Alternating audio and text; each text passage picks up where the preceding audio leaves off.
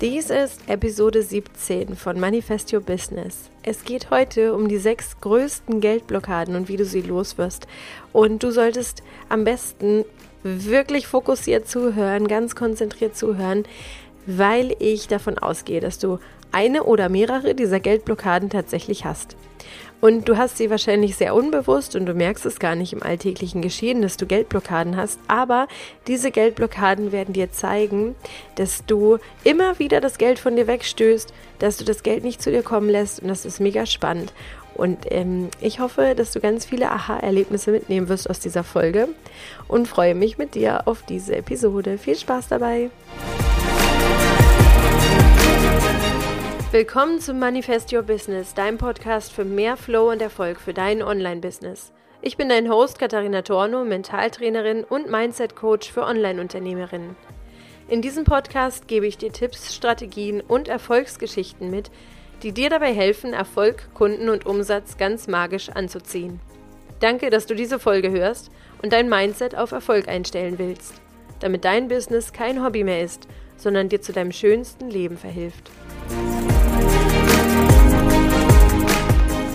Hallo und herzlich willkommen bei dieser Episode. Es geht heute um die sechs größten Geldblockaden.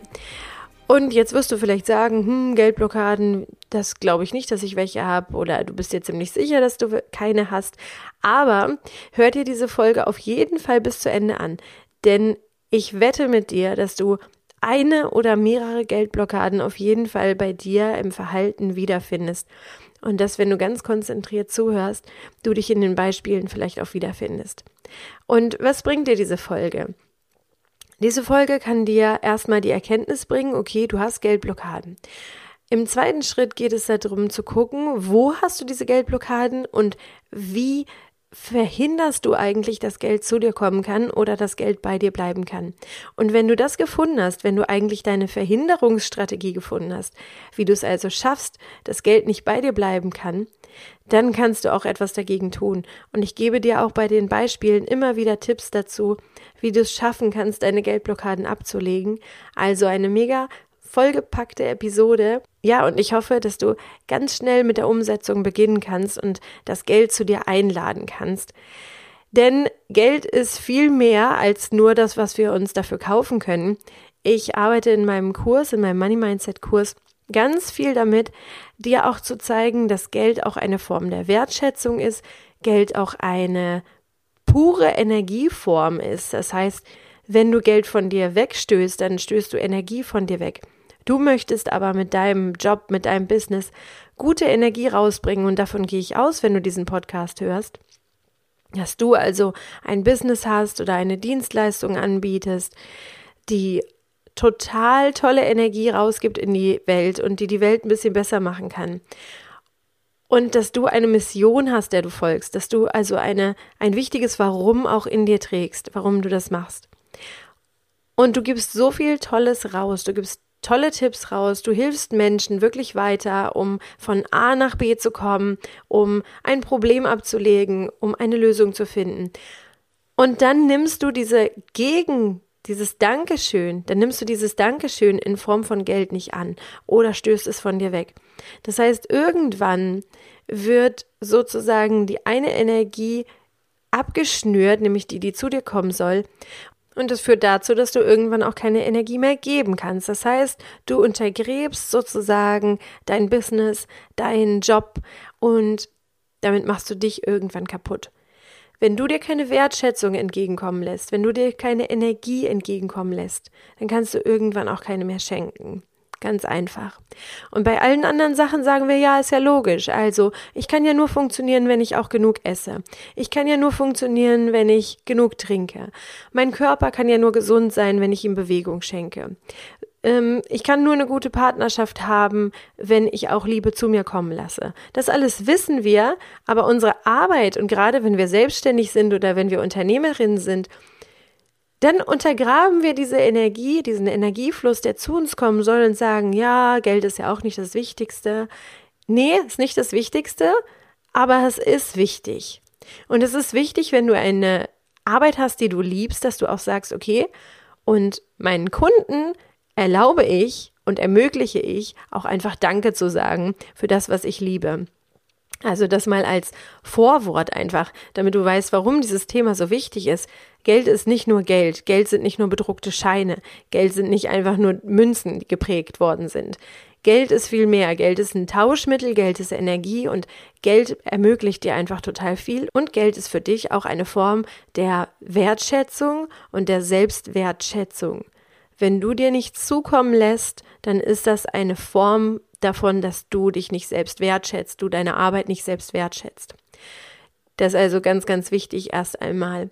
Und jetzt soll es um die sechs Geldblockaden gehen. Also wie machst du das eigentlich, dass du Geld nicht zu dir kommen lässt? Und Geldblockade Nummer eins ist, dass du deine Arbeit viel zu günstig verkaufst.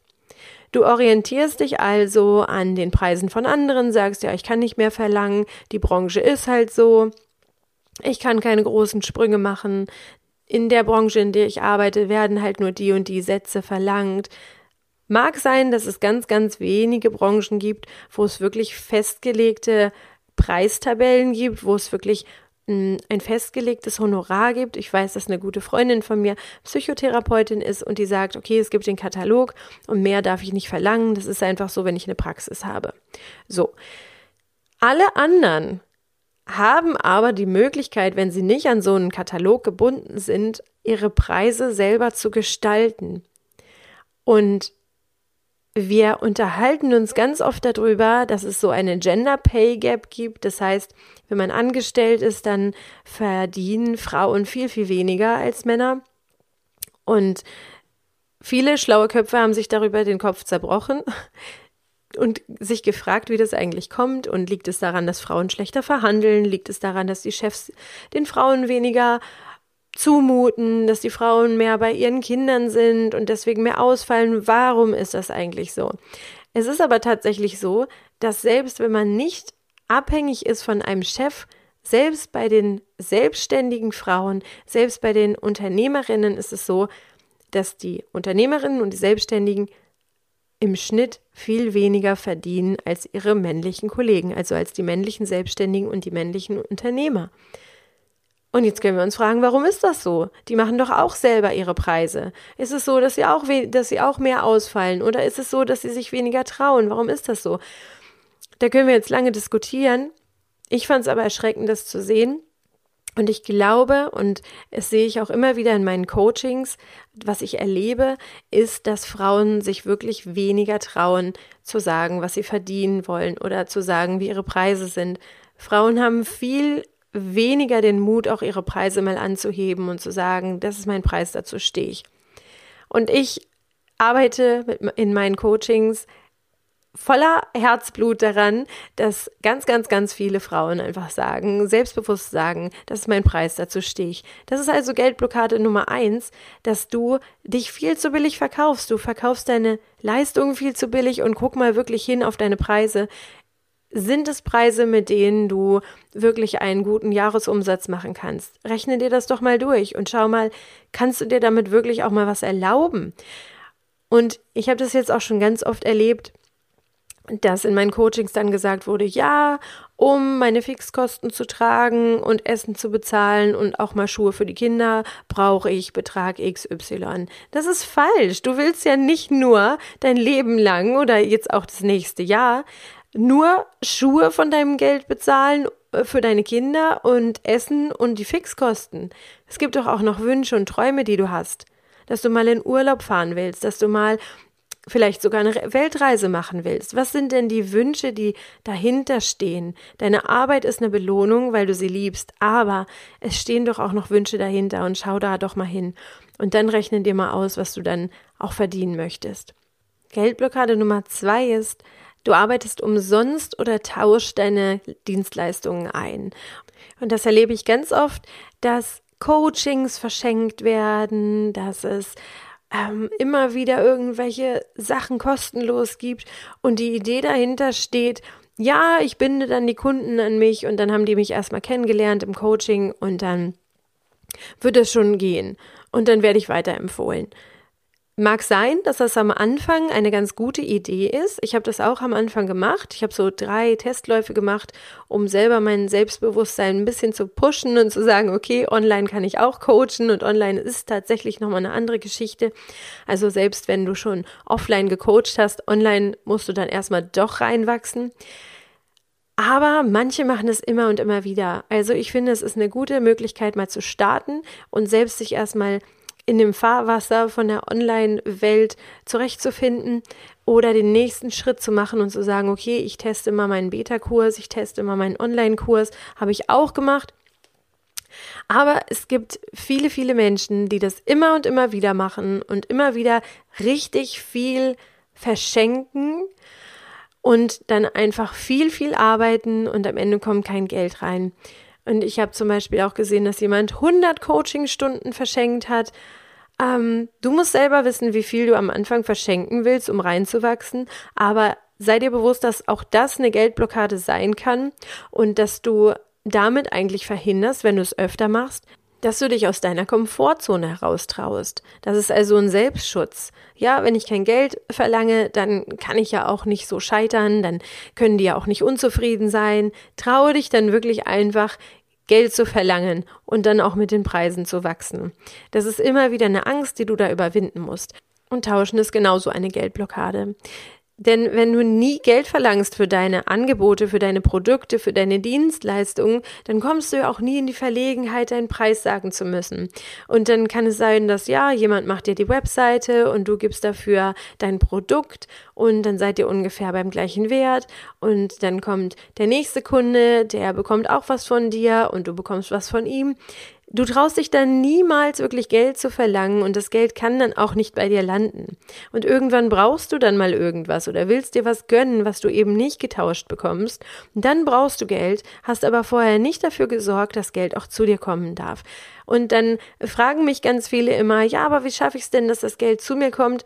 Lass es zu dir kommen. Das ist ganz einfach. Wenn du immer dafür sorgst, dass das Geld abprallt von dir und selbst jemand, der wirklich bei dir was kaufen möchte, dann gegen eine Wand läuft und du sagst, ja, wir können aber auch tauschen, ich brauche sowieso gerade eine Webseite, mach mir die doch und dann mache ich das für dich. Ja, dann kommst du niemals in die Übung und dann wird es auch nicht flutschen. Dann wird es einfach ähm, immer wieder schwer sein und lange schwer sein für dich, Geld zu dir kommen zu lassen. Geldblockade Nummer drei ist, du bist zu spendabel. Du bist also immer die Erste, die die Rechnung bezahlt, wenn du mit Freundinnen abends unterwegs bist, wenn du was trinken gehst, wenn du was essen gehst. Du bist immer die, die sofort die Hand bei der Rechnung hat oder du sagst, ja komm, ich lade dich ein, nächstes Mal du, aber das nächste Mal kommt nicht. Oder du verschenkst immer riesengroße Geschenke und tust dich selber schwer damit, auch große Geschenke annehmen zu können. Also, das ist so eine Geldblockade. Das sieht ganz toll aus, man ist spendabel, man schenkt gerne, man lädt gern Leute ein, aber auf der anderen Seite lässt man das auch wieder nicht zu sich kommen. Also, du bist total gut darin, die Energie abzugeben, du bist total gut darin, Geld weggehen zu lassen von dir, aber du lässt es nicht zu dir kommen. Das ist auch die Geldblockade Nummer drei.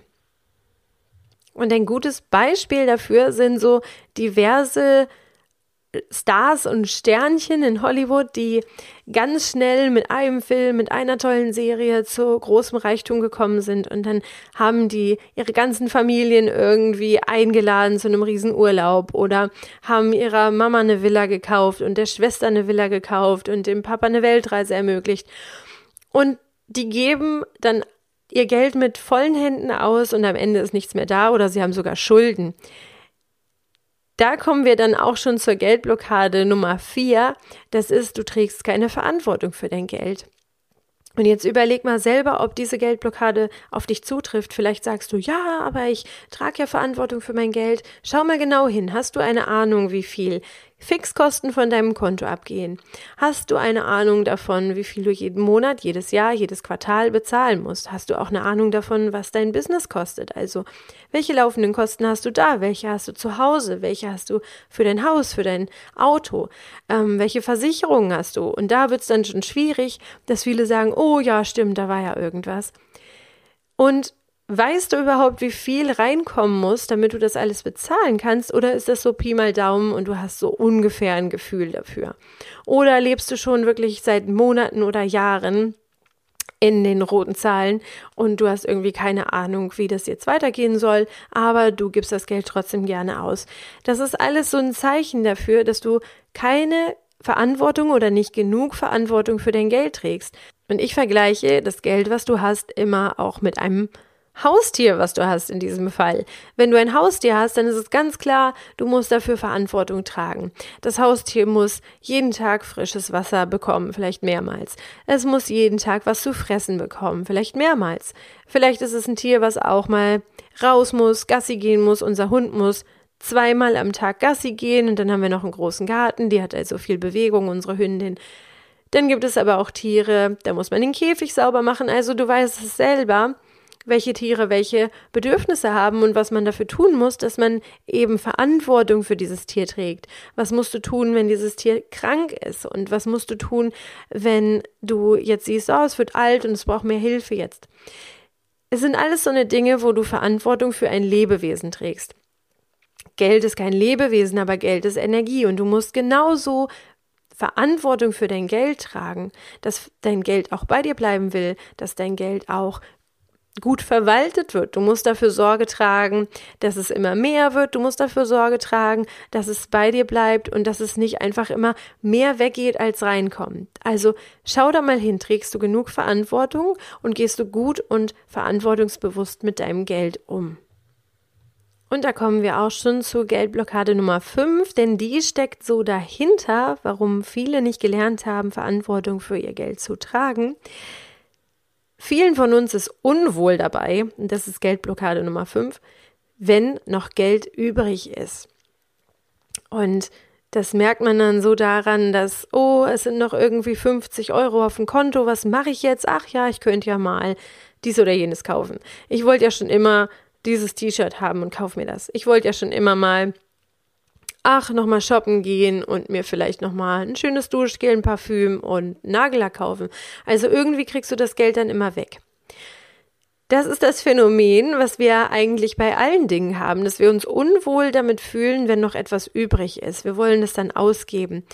Und das kommt noch aus unserem Steinzeitgehirn.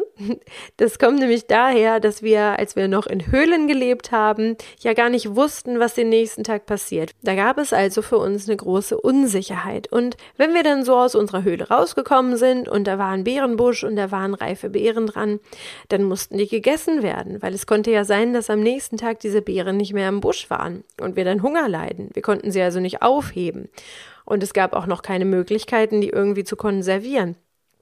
Das heißt, wir haben dann diesen Beerenbusch gesehen, der voller reifer Beeren hing und dann ist die, der ganze Clan, die ganze Familie gekommen und hat dann die Beeren aufgefuttert, weil den nächsten Tag hätte es sein können, dass der Beerenbusch nicht mehr da ist, abgebrannt ist, kaputt gegangen ist, von Tieren abgefressen wurde, wussten wir nicht, war unsicher. Deswegen haben wir die dann alle aufgemampft. Und jetzt ist es auch so, dass wir eigentlich dieses, diese Unsicherheit noch im Kopf haben, wir haben die im Hinterkopf und wir müssen uns überlisten, damit wir lernen, etwas aufzuheben und nicht alles auszugeben. Das gilt ganz, ganz oft bei Essen, dass wir immer noch so den, das Verlangen haben, aufzuessen. Wenn wir es auf dem Teller haben, dann wollen wir aufessen. Das gilt aber auch bei Geld. Wir wissen ja nicht, was morgen ist. Wir dürfen uns dabei überlisten und sagen, okay, wir, wir leben relativ sicher und ähm, wir wollen, dass das Geld für uns arbeitet, wir wollen, dass das Geld bei uns bleibt und wir wollen immer mehr Geld haben, als wir in dem Moment brauchen. Und wir wollen uns auch absichern und wir wollen für Wünsche sparen. So, das heißt, wir müssen uns so ein bisschen überlisten und das kann man ganz einfach machen, indem man zum Beispiel sagt, okay, Null ist nicht mehr meine Ziellinie, also ich will nicht mehr auf die Null zusteuern, sondern ich möchte jeden Monat mindestens 100 Euro übrig behalten oder 500 Euro übrig behalten. Und dann kann man diese Linie, diese imaginäre Nulllinie immer weiter hochsetzen. Oder man macht es ganz einfach, dass man das Geld einfach wegtransferiert auf ein anderes Konto, wo man es nicht sieht. Und dann ist es aus den Augen, aus dem Blick und dann hat man es sozusagen nicht mehr ähm, präsent und weiß nicht mehr, wie viel man ausgeben kann. Man weiß nur noch, wann das Konto leer ist, was man da gerade hat und ähm, weiß nicht gleich im ersten Moment, wo das Geld dann gelagert ist, damit man es ausgeben kann. Das heißt, das ist auch so ein bisschen, wo du dich selber austricksen kannst. Genau, das ist die Geldblockade Nummer 5 und die letzte Geldblockade, das ist eine spannende Geldblockade. Denn viele, die auch Geld um sich haben wollen, die auch Geld haben wollen und mehr Geld in ihrem Leben haben wollen, geben trotzdem die Macht über ihr Geld ab und haben eigentlich überhaupt gar keine Verfügung und gar keine Macht über ihr Geld. Und die Ausrede ist ganz oft, ich habe doch keine Ahnung davon oder Geld ist langweilig und da kümmern sich lieber andere drum. Die geben also sozusagen die Macht und die Verfügung über ihr Geld anderen Menschen, zum Beispiel ihrem Partner, ihrer Partnerin. Oder sie geben die Verantwortung dem Steuerberater und sagen, das macht er schon irgendwie. Ich brauchte ja keine Ahnung haben, das macht er schon für mich. Das ist aber falsch, weil du weißt nie, du, ich will ja gar nichts Böses unterstellen, aber du weißt nicht, was die mit deinem Geld machen. Und du solltest immer die sein, die die Verantwortung für dein Geld trägt und die auch die Macht über dein Geld hat. Nicht jemand anders. Und selbst wenn du in einer Partnerschaft bist und dein Partner verwaltet viel, du verwaltest andere Sachen, dann sollte es immer auch was geben, was du selber überblickst und wo du selber die Ahnung von hast. Sonst weißt du nie, was der andere macht. Du kannst immer nur drüber nachdenken, ja, ja, vielleicht und aber wenn du selber Wünsche hast, dann musst du die Verantwortung tragen, dass du das auch erreichen kannst. Und dann brauchst du auch ein Stück weit die Verfügung und die Macht über das, was zu dir kommen soll. Das, was zu dir kommen soll, was bei dir bleiben soll. Und das ist eine ganz, ganz wichtige Geldblockade, weil wir oft sagen, okay, das, was mich nicht so interessiert, das gebe ich ab. Wenn dich Geld aber nicht interessiert, dann wird es auch nicht zu dir kommen. Und da sind wir wieder bei der Energie. Wenn ich zu etwas sage oder wenn ich zu jemandem sagen würde, ja, du interessierst mich nicht, aber ich hätte dich gerne in meinem Leben, würde nicht funktionieren. Das heißt, pirsch dich ein bisschen so an das Thema Geld ran, guck mal, was kannst du schon damit machen oder ja, was interessiert dich? Was, was, wo möchtest du tiefer einsteigen? Was sind vielleicht auch tolle, interessante Aspekte? Und dann steig so ein bisschen tiefer in die Materie ein. Das ist ganz, ganz wichtig, weil man nur das in sein Leben ziehen kann, wo man auch ein bisschen Ahnung von hat und was man auch wertschätzt. Und da sind wir wieder bei der Wertschätzung und bei der Energie. Genau. Also, das sind die sechs wichtigen Geldblockaden und ich hoffe, ich konnte dir so zu mindestens ein, zwei Aha-Erlebnissen verhelfen und dir auch sagen, wie du diese Geldblockaden, wenn du sie bei dir entdeckt hast, auch aufspalten kannst und wie du sie ähm, umwandeln kannst, dass Geld also gerne bei dir bleibt und Geld einfach eine tolle Sache wird, eine tolle Form der Energie wird, die dir ganz tolle Sachen, ganz wunderschöne Wünsche in deinem Leben erfüllen kann. Und genau das soll Geld einfach sein. Ja, das war Episode 17, die sechs Geldblockaden und wie du sie endlich los wirst und wie du es auch schaffst, durch das Loswerden dieser sechs Geldblockaden Geld in dein Leben zu ziehen und es zu einer wundervoll wirksamen Energieform in deinem Leben zu machen. Ich hoffe, diese Episode hat dir gefallen und ich hoffe, dass du schon auch ein paar Episoden bei mir gehört hast. Wenn nicht, dann geh mal zurück auf die letzten Episoden und hör dir noch ein paar andere an. Wenn du schon eine Weile dabei bist und schon ein paar Episoden von mir und von Manifest Your Business gehört hast, dann freue ich mich total, wenn du mir eine Bewertung bei iTunes gibst und mich einfach wissen lässt, was dir an meinem Podcast gefällt und ob du schon auch für dich ganz wirksame Mindset-Shifts mitnehmen konntest aus meinem Podcast. Ich freue mich von dir zu lesen, ich freue mich auf deine Bewertung und ich freue mich, wenn du auch das nächste Mal wieder reinhörst. Play Big, deine Katharina.